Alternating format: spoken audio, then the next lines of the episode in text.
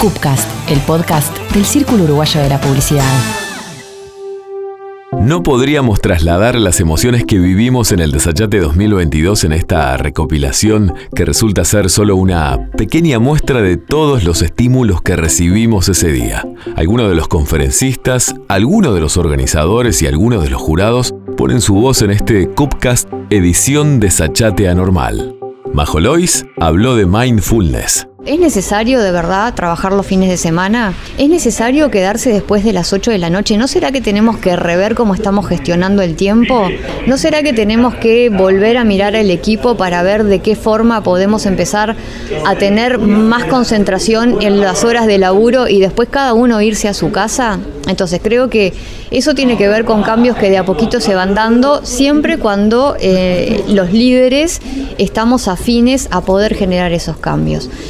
Y después creo que también está el tema de cómo de a poco el mundo eh, va poniendo todos estos temas de la salud y del bienestar sobre la mesa y van permeando todas las áreas de la sociedad, sea la industria de la publicidad, sea el mundo de la televisión o sea el mundo familiar también, ¿no? En las escuelas al día de hoy se habla de estos temas se trata de que los niños ya de chiquititos aprendan a autorregularse y eso me parece que es lo que te va llevando a que esos límites que todo el tiempo se corren en nuestra industria o en otras industrias, en algún momento digas, bueno, esto no es imposible de cambiar, esto se puede cambiar, requiere tener un poco de lógica y un poco de constancia. Majo, te traigo a la empresa y digo, quiero, eh, quiero ir por otro camino.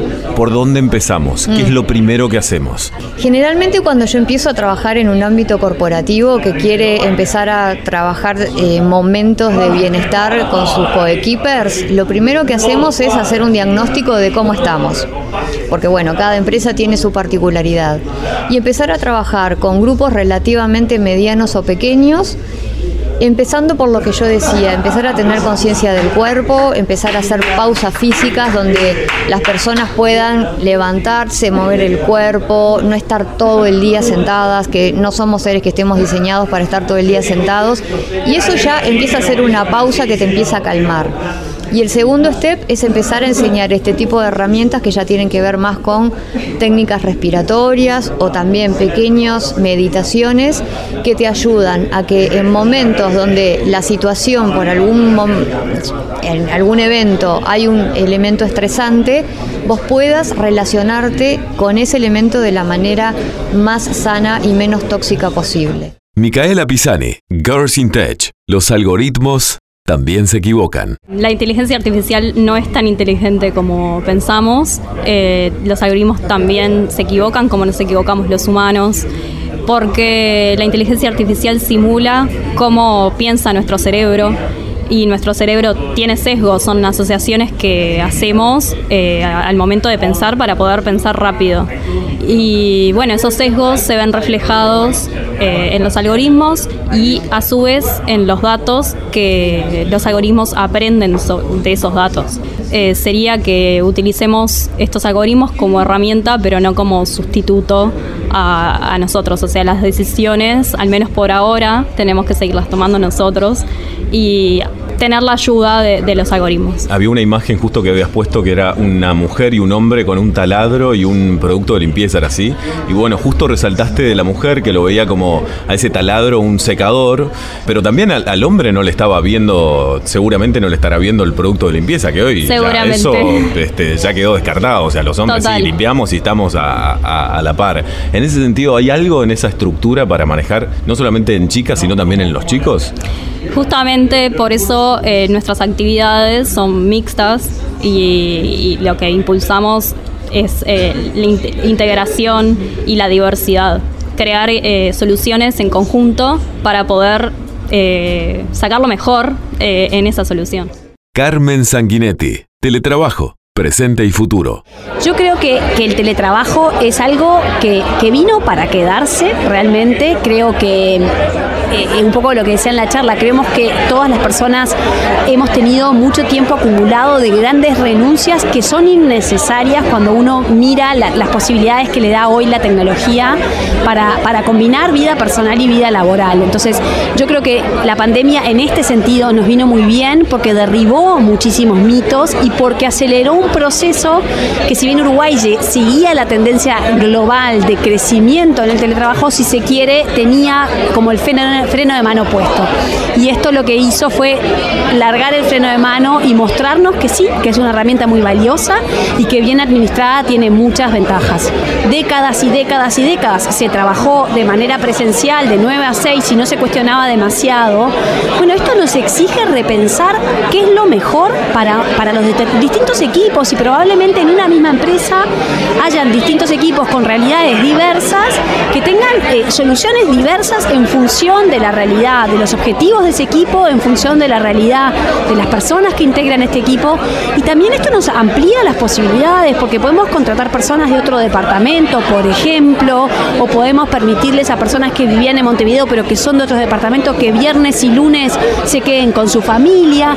Y al final del día, si el empleado está más feliz, y bueno, a la empresa le va a ir mejor, a las organizaciones le va a ir mejor, a los países, en mi caso, que estamos eh, diseñando e implementando políticas públicas también. Yo creo, como decías al principio, ya hemos evolucionado para bien y para mal en muchas cosas, pero en este, en este caso me parece que para, para muy bien acortamos mucho los procesos de, de crecimiento, saltamos como 5 o 6 años de lo que iba a pasar. ¿no? Totalmente. Capaz que vos lo tenés un conocimiento mucho no más lo tengo medido. Yo, yo decía, normalmente para mí lo que nos hubiera llevado 10 años nos llevó 2, pero no es absolutamente nada científico, simplemente abuelo de pájaro, una percepción. Fue un placer escucharte, Carmen. Muchas gracias por estar en Cupcast. Gracias a ustedes. Gracias por la invitación.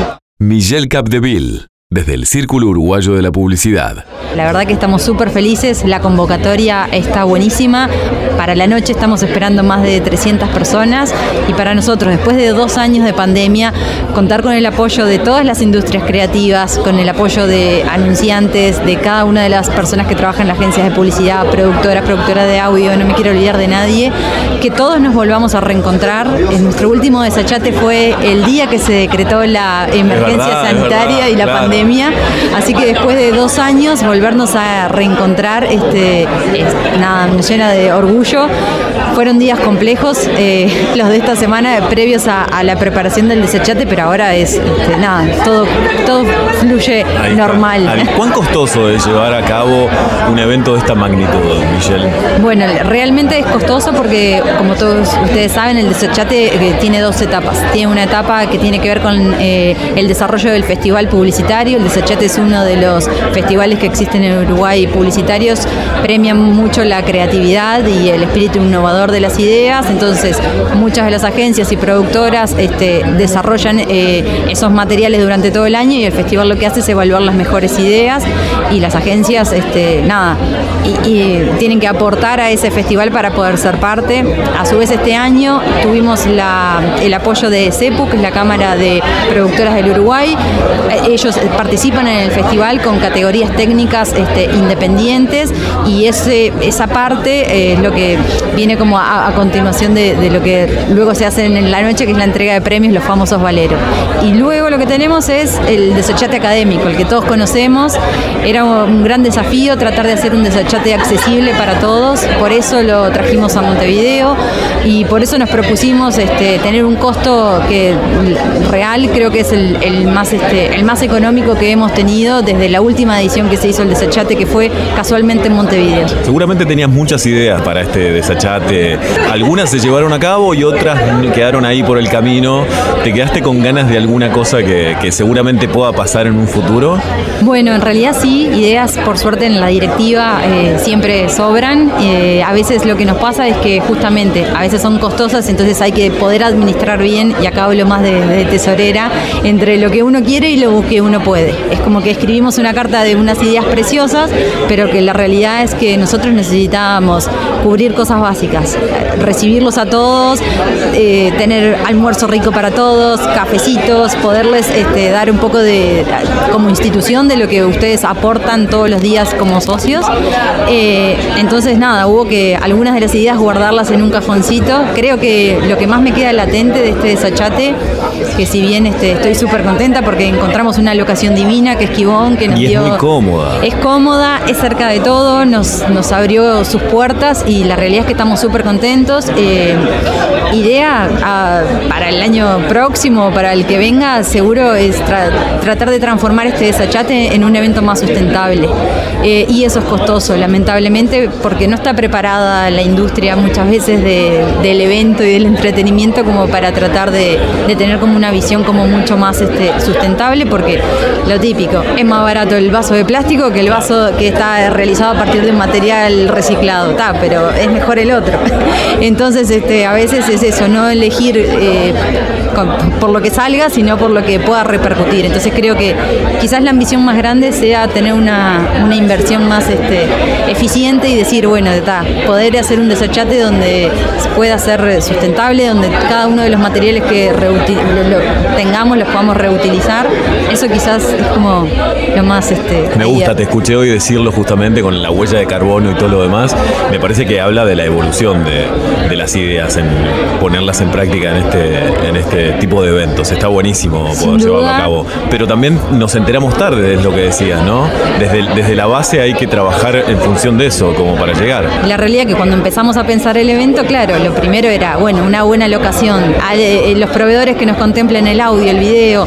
Y claro, por ejemplo, hay algo que no consideramos que era todo lo que puede llegar a contaminar un evento como este. Para nosotros el desachate, que es tan amado y querido por todos, el desachate es como, como relacionarlo a algo que contamina, ¿no? Si es una fiesta de la publicidad, nos encontramos todos, colegas de toda la vida que te ves crecer en este evento y de repente nos dimos cuenta porque que el evento contaminaba, entonces ahí fue cuando dijimos, che, hay que pensar esto también con otra cabeza y no elegir por a veces por barato y Claro. que contamine. Este, pero bueno, nada, es algo como para tomar para seguir Queda en el apunte, lo apuntamos. Queda en el ahí, apunte. sí. eh, y también la verdad es que para este evento hemos tenido este eh, realizadores que estuvieron trabajando también con nosotros para todo lo que tiene que ver con la ambientación y en eso que decías como de qué costoso es, es co- eh, a veces es costoso como la infraestructura de llenar un lugar tan grande y por suerte contamos con el apoyo de realizadores que nos lograron transmitir en cierta medida como eso de que llegás y hay una ambientación y, y todo se, se ve como un poco más cercano, este, pero bueno, está. Estás del otro lado, pero también has participado de este lado, de, de simplemente el, el verlo, no el, el organizarlo. ¿Cómo nos cambia el desachate en el día posterior? ¿no? ¿Cuánta energía nos brinda? ¿Cómo nos, nos cambia, nos empuja para hacer otras cosas o intentar ir por otros caminos?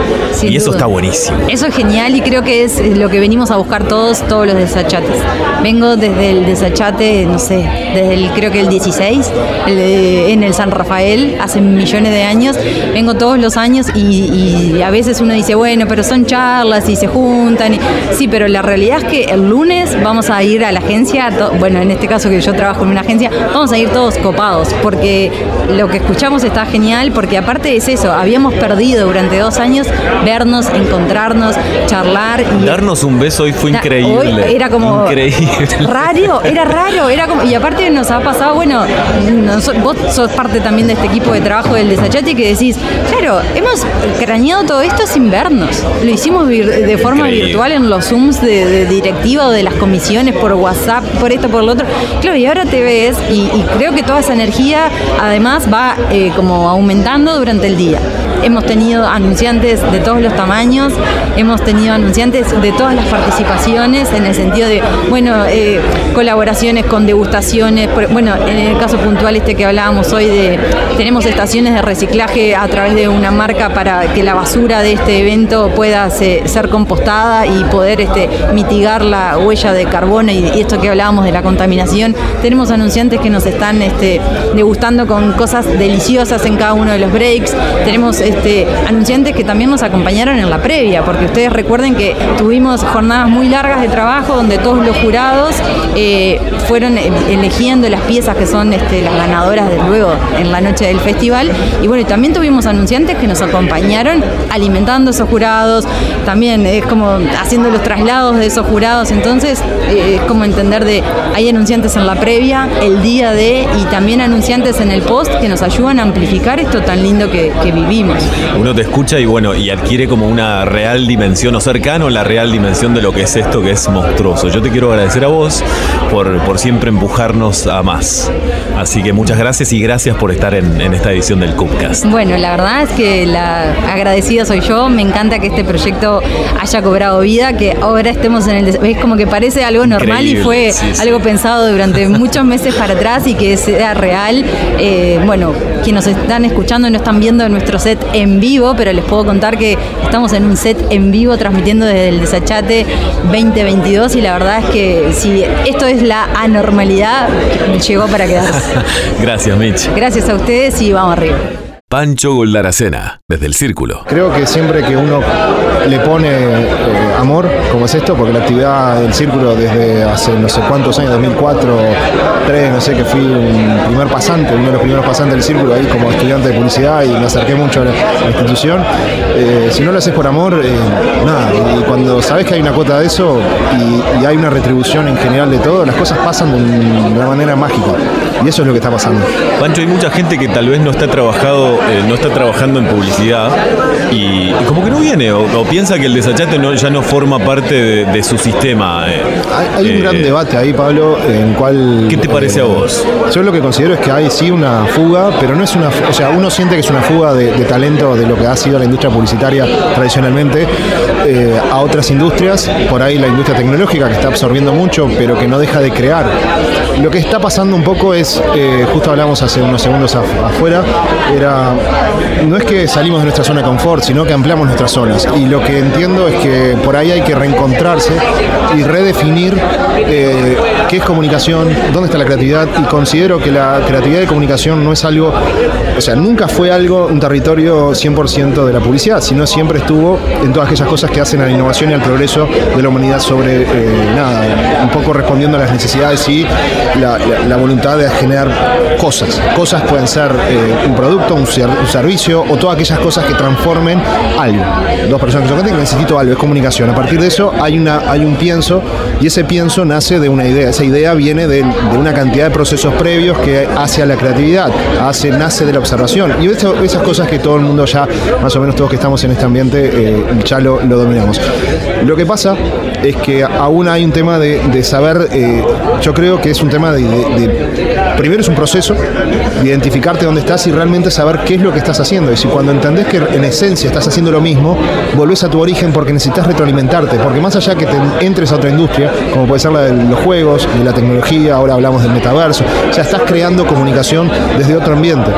Y este tipo de encuentros debe ser clave porque es donde vos te retroalimentás. O sea, necesitas siempre buscar ese, porque en el mundo de la tecnología está sesgado a lo sistémico, está sesgado a lo racional. Entonces, necesitas estar en otros territorios en los cuales te retroalimentes y te permita co-crear, crear, perdón, crear y después co-crear con tus compañeros que vienen de otros palos. O sea, obviamente estás en una mesa de reunión y esta gente viene de la informática y desarrollo. O sea, vos tenés que venir a, a- a generar otro contenido. Entonces, esa es la invitación y seguramente en el transcurso de los próximos años veamos una industria creativa que no es, es creativa, es una industria de la comunicación creativa. Has estado en la génesis de, todo esto, de este murmullo que estamos hablando, esta gente que está disfrutando. ¿Qué querés que se lleve toda esta gente a su casa y a su trabajo el día lunes?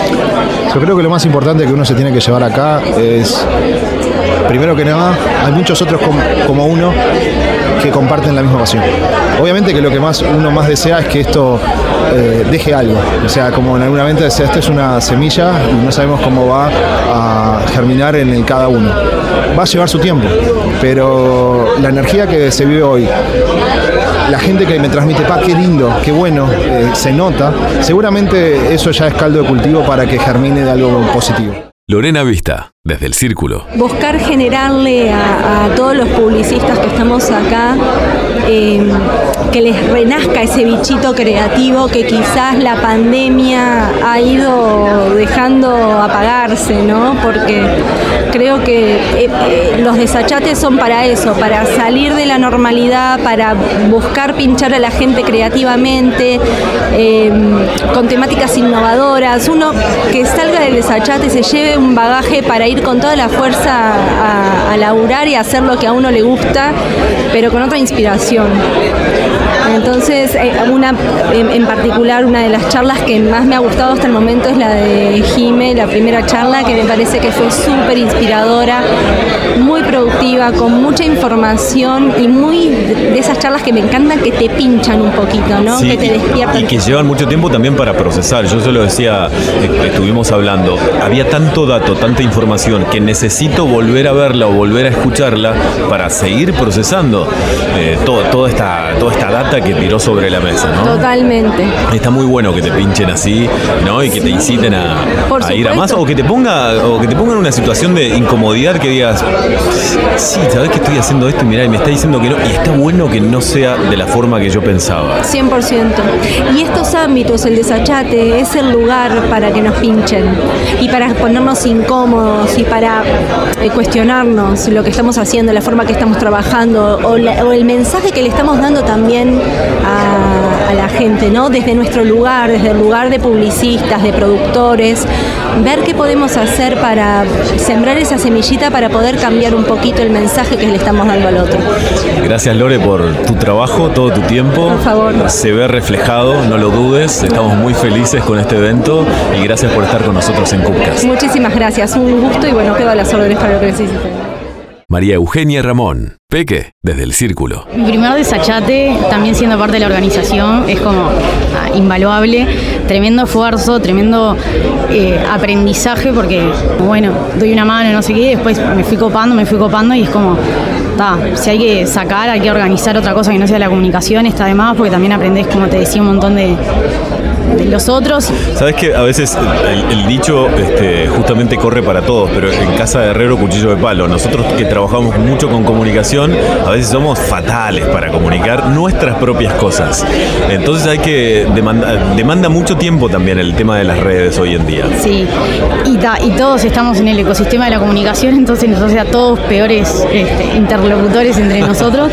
Igual, bueno, nada, eh, a los ponchazos y, y con pila de aprendizajes para esta, además esta lo bueno que tiene es que al ser dos años, eh, vamos con un background re sólido siento para el próximo desachate, con un poquito menos de incertidumbre capaz, porque bueno, un poco se volvió y, está como como más claro en dónde está la industria ahora y el sector y eso está bueno para, para el futuro.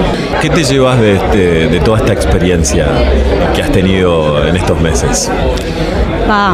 Eh, creo que como mega destacable, capaz que es algo propio de, siempre, porque también pasa en otros festivales, pero eh, como un, evento tan largo y tan como con el mood del día de la noche, es como que la gente está como, no sé, mega gozada de, ver, de, de encontrarse con el otro. Y siento que es como personas que sabes que trabajaron juntas hasta hace un tiempo, me pasa a mí que justo cambié de trabajo hace poquito, es como me junto con, con mis otros compañeros, voy y vengo, con amigos y eso me parece que lo están como disfrutando y lo están viviendo todos y eso está de más. Gracias Peque por estar en esta edición de Cupcast, esta edición especial. Por favor, gracias a vos.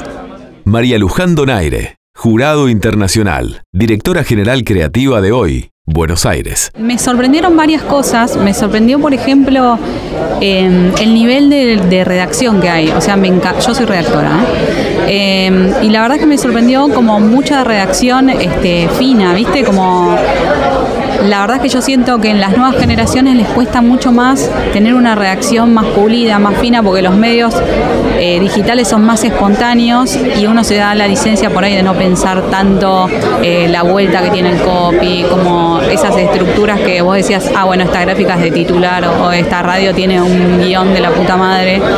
Eh, y la verdad es que acá sentí que hay mucho de ese trabajo fino.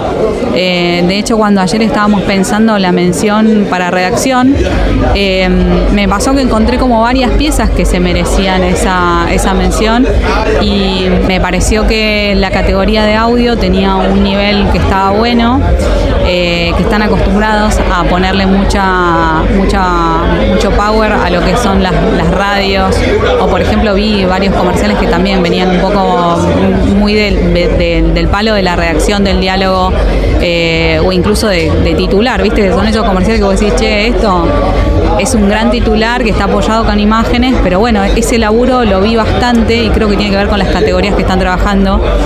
Em, no sé, lo que pasa en Argentina también es que, por ejemplo, los, creativos que están saliendo de escuelas, los que están ingresando a las agencias, eh, vienen más formados en área digital o están laburando mucho más ideas más macro, ¿viste? Les encanta venirte con, no sé, la idea de un producto o una idea tipo de un hackeo y, la verdad que en esos medios medio que no pulís ese tipo de, skills más tradicionales. ¿Cómo retengo a ese a, la gente en la creatividad? ¿Cómo los mantengo en este lado de la publicidad? Yo creo que ellos tienen que sentir que, las, que la agencia está haciendo algo por su carrera. O sea, en el último año y medio en la agencia nos fue muy bien y cuando arrancamos obviamente costó armar el equipo porque era una apuesta, o sea, la verdad que había habido un cambio de dirección general creativa, eh, que se había llevado directores creativos, equipos, coordinación, todo.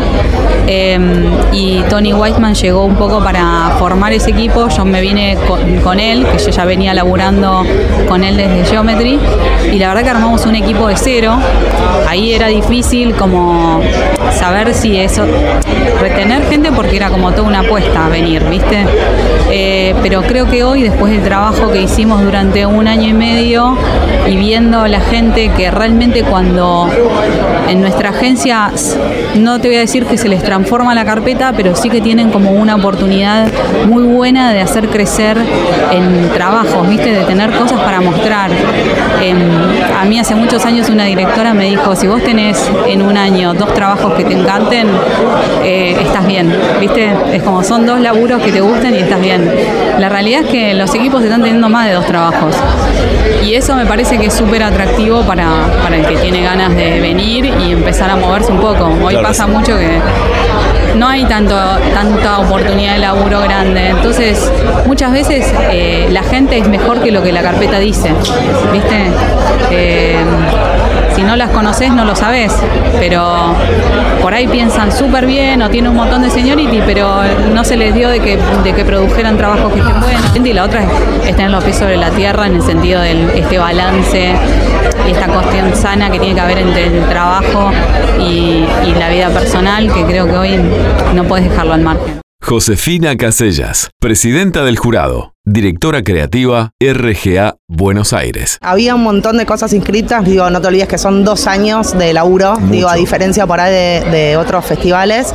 Eh, obviamente mucha temática pandemia, ¿no? Obvio, tipo, eh, es lo que vivimos Nos todos. marcó profundamente.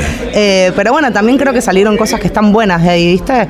en general, a ver, si, como en todo festival, digo, siempre están esas cuatro o cinco ideas que vas viendo que van destacando y destacando y destacando.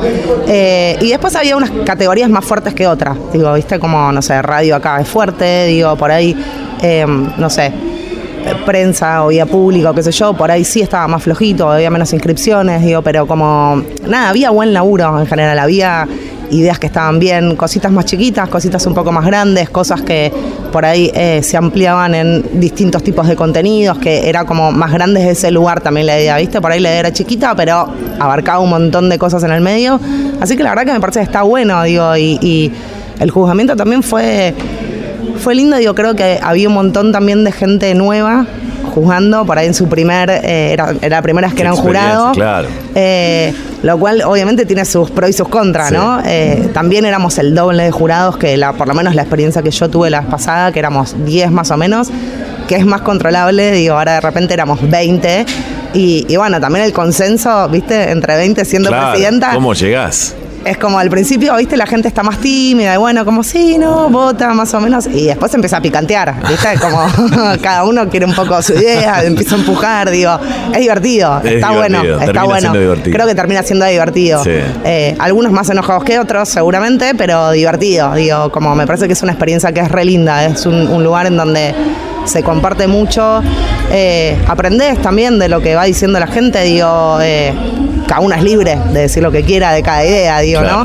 Eh, así que nada, me parece que es un intercambio que está muy bueno, que, está buenísimo que se haya hecho de vuelta también o vivo, digamos, ¿no? O sea, pues yo por lo menos también fui eh, presidenta o jurado en otros festivales en estos dos años online y la verdad que nada que ver, es otra la experiencia, ¿viste? No tenés eso de verte a la cara, de, de- realmente ver qué le pasó a esa persona cuando vio tal pieza o tal otra, digo, es muy distinto. Y después un poco, si querés más en, en cuanto a, a- a- Por ahí sí me parece que hay que ponerle pila, ¿viste? Entender que hay que contar las cosas en los primeros 10, 15 segundos, que no tienen que ser tan largos por ahí, ¿viste? Eh, digo, que son todos aprendizajes que todos vamos haciendo, ¿viste? Hacer un caso es un quilombo, no es fácil. Digo, porque por ahí tenés una idea o algo que estuvo buenísimo, lo tenés que contar chiquitito, reducido, que se entienda, que impacte, que, digo, es pedirle mucho también un caso, ¿viste? O sea, de- no por nada hay gente que se dedica a hacer casos. Claro. No es que todos sabemos hacer casos. Eh, entonces, nada, me parece que, que, viste, desde ahí todas esas ideas que decís, bueno, están buenas, pueden crecer, ¿viste? Eh, hay que ponerle mucha cabeza a cómo se muestran, porque si no la mostraste bien, fuiste, pasaste y quedaste afuera. José, te cierro con esto. Algo para destacar y algo para cambiar, de acuerdo a todo lo que viste. A ver, algo para destacar, me parece que yo lo que veo, lo que viví en este festival y en el anterior es em, como buena onda, vista entre los jurados, a pesar de que cada uno es de una agencia, tiene su pieza inscripta, digo, y que por ahí yo también soy como extranjera, si querés, en esto, y no estoy tan al tanto del día a día de qué pasa, ¿no? Esas internas, pero por lo menos lo que se ve de afuera. em, es que se vota realmente, viste, como, como con el corazón, che, esta idea está buena, no, Claro. no se importa si la hice yo la o si la camiseta. hizo otro. Y, y para mí eso es súper valorable, digo, o sea, no sé, me ha pasado en miles de festivales que le ves lilacha enseguida. Pero enseguida nota. se nota, ¿entendés? Y decís, che, esto no está bueno. Es como, se nota demasiado lo Claro. que estás haciendo. O de, viste, de, bo- de bombear una idea. Yo, por lo menos desde mi lugar, no lo vi eso. Y, y me parece muy destacable, ¿viste? Eh, realmente creo que el, el objetivo de estos festivales es elevar la vara, eh, dejar sentado como, ok, de acá al año que viene, hacia dónde vamos, eh, qué tipo de ideas está bueno hacer. Me parece que es, es eso, año a año vas aprendiendo cosas distintas. Digo, tenés errores distintos, porque aparte por ahí mejoraste uno y apareció otro, ¿viste? Y-. Y, pero yo lo, lo que sí siento que todos los cambios que fueron haciendo año a año, o las incorporaciones, o, o- o, digo, siempre son o, o intentan ser como para, para algo que está bueno. Digo, después puede funcionar o no. Digo, por ahí si me decís, y che, para, por ahí es mucho 20 jurados. Sobre todo acá que ves todas las categorías. Pero la verdad que no, no, no, no tengo como mucho para, para criticar. Siempre es de, de vuelta. Mañana con el diario del lunes seguramente van a decir, che, habría que mejorar esto, esto, esto, esto. Pero para mí la experiencia la verdad estuvo buenísima. José, te agradezco mucho tu tiempo, todo el tiempo que has estado acá en Uruguay. Muchas gracias por estar en Cupcast nuevamente. Sos la primera persona que apareció dos veces. Que Es verdad, ¿no? Sí, Soy famo- me siento famosa. No, olvídate. Estás batiendo increíble y que disfrutes muchísimo Montevideo mañana, porque Gracias. han estado muy encerradas y que les toque un sol Mañana vamos maravilloso. a pasear después te a pedir tips de dónde ir. Genial, sí, dale. Bueno, Gracias. A vos. Cupcast, el podcast del Círculo Uruguayo de la Publicidad. Si querés comunicarte con nosotros, escribinos a secretaría arroba círculopublicidad.com.